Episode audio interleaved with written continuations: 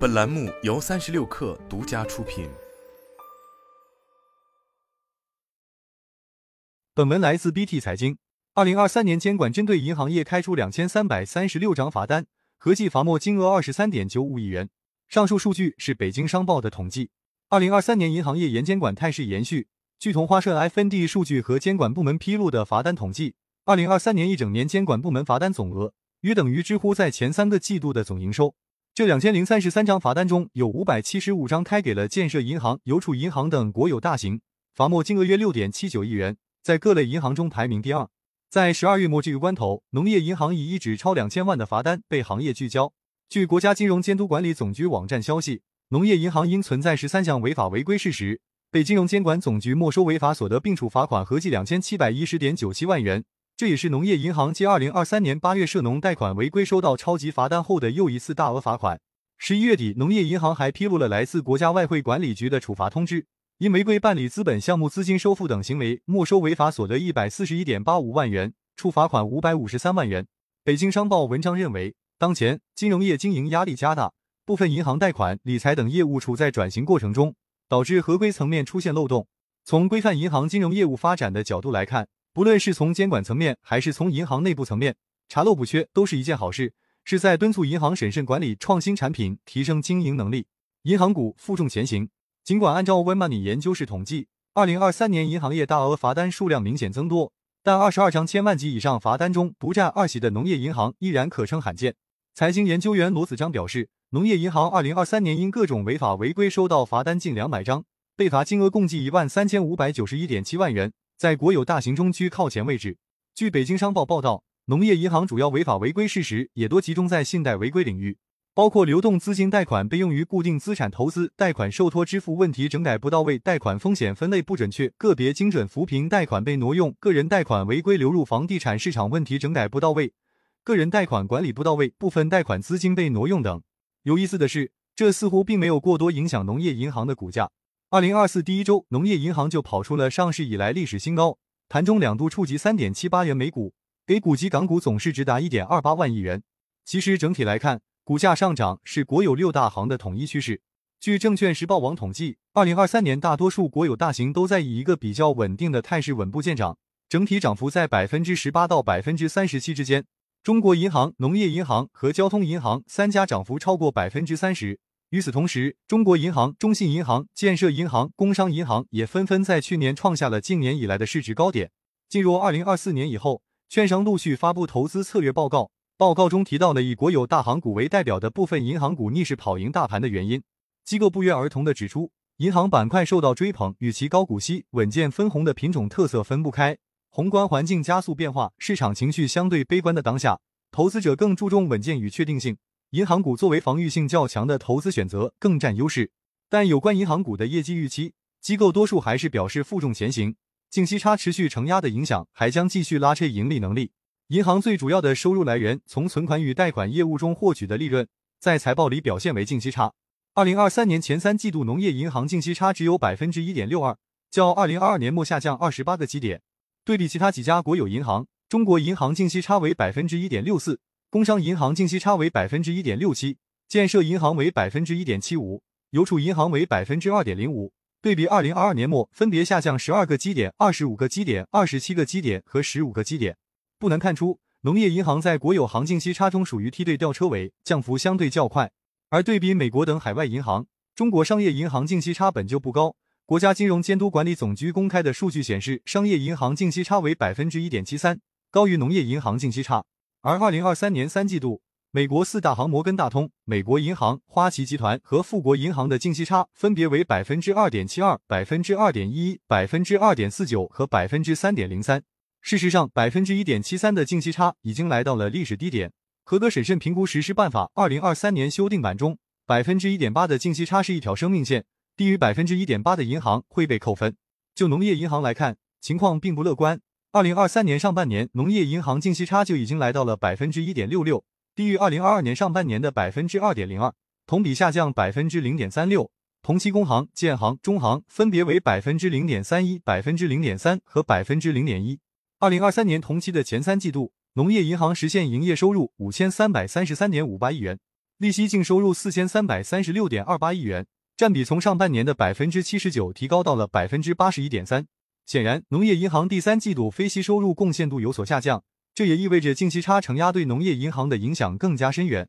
据同花顺数据，四十二家上市银行中，农业银行的利息收入占比在二零二三 H 幺位于第十名，也是国有银行的首位。排在农业银行前面的大多是城商行、区域农商行等中小型银行，规模相对较小，盈利手段单一。但农业银行作为行业头部企业，罗子章认为其业务结构理应更为合理。考虑到按揭房贷利率下调、地方融资平台债务置换、重定价等多重因素影响，罗子章表示净息差还会继续收窄，过分依赖利息收入或将成为农业银行未来发展的隐忧。营收开始下探，对于银行提高净息差的方法很多，扩大规模、吸引更多用户使用存贷款服务是最简单的一种。根据三季度财报，农行 Q 三营业收入为一千六百七十六亿元。相较二零二二年 Q 三下降百分之三点四零，同比降速达到近七年来的最高值。上一次出现类似情况还是在二零一六年三季度，营收同比下降百分之五点五三。不过对比存贷款增速，农业银行的表现还可以。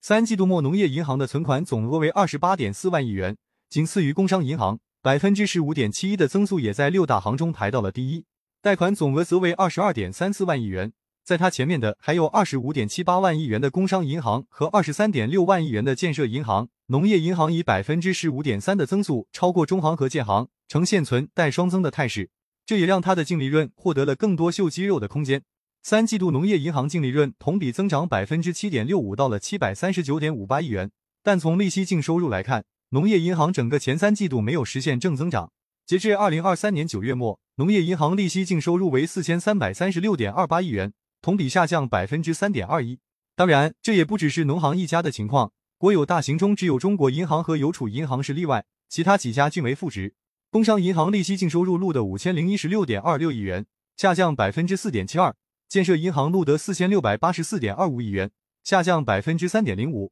交通银行录得两千一百一十八点四七亿元，下降百分之三点零二。客观来说，规模最大的工商银行利息净收入少的最多。相比之下，农业银行的表现还算是差强人意。必须要考虑进去的是，存量市场博弈中，企业所占的市场规模也是重要的考量指标。Y-Money 研究室横向对比后指出，前三季度工商银行、建设银行和农业银行分别实现营业收入六千五百一十二点六八亿元、五千八百八十四点四亿元和五千三百三十三点五八亿元，同比下降百分之三点五五、百分之一点二七和百分之零点五四。工商银行的营收下滑没有撼动它营收规模的霸主地位，工商银行依然位于国有银行营收规模之首，营收体量显著高于农业银行。再加上在中国银行以百分之七点零五的营收增速跃居行业第一，农业银行的竞争力或许会进一步下降。作为评判投资潜力的重要标准，基本每股收益反映了每股创造的税后利润，也反映着公司对股东投资的回报能力。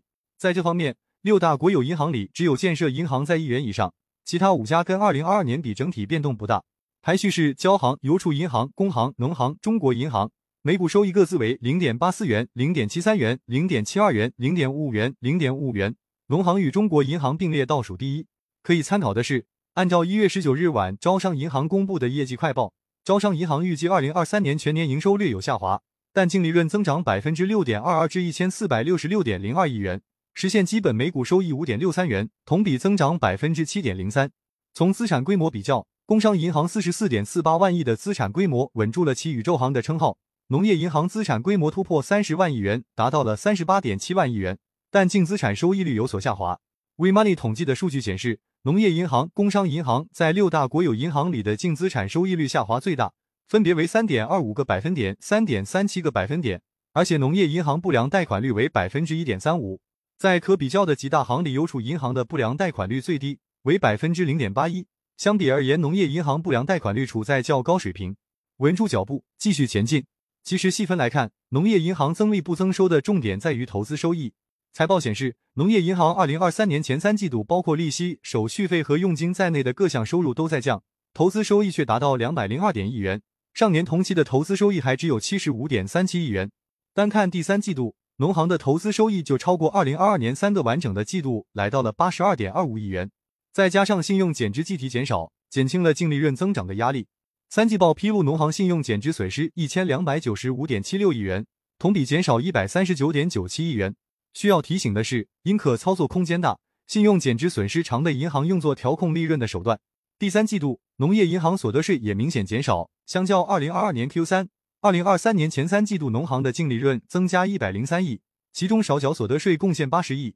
从去年同期的三百七十五点三亿元降到两百九十六点二亿元，所得税率也从去年的百分之十五点九七下降至百分之十二点四八。而建行二零二三年 Q 三所得税率依旧是百分之十五。罗子章分析，农行是默默加大了国债等免税债券的投资，具体情况还需等年报信息。其他略有瑕疵的是，农业银行拨贷比从年初的四点一六下降至四点一一，减少五个基点，建行只下降了一个基点。比起业绩，更多投资者担忧的是其内控管理问题。随着金融反腐力度加大，农业银行已有多位高管被查，管理层变动颇多。十二月二十六日，农业银行副董事长傅万军、董秘韩国强均主动请辞。据发现网统计，二零二三年农业银行已有近十位分行及以上领导干部因严重违法违规被审查调查，被罚金额共计一万三千五百九十一点七万元，在国有大行中居靠前位置。据界面新闻报道，十一月二十四日，中国农业银行托管业务部原副总经理刘树军涉嫌严重违纪违法，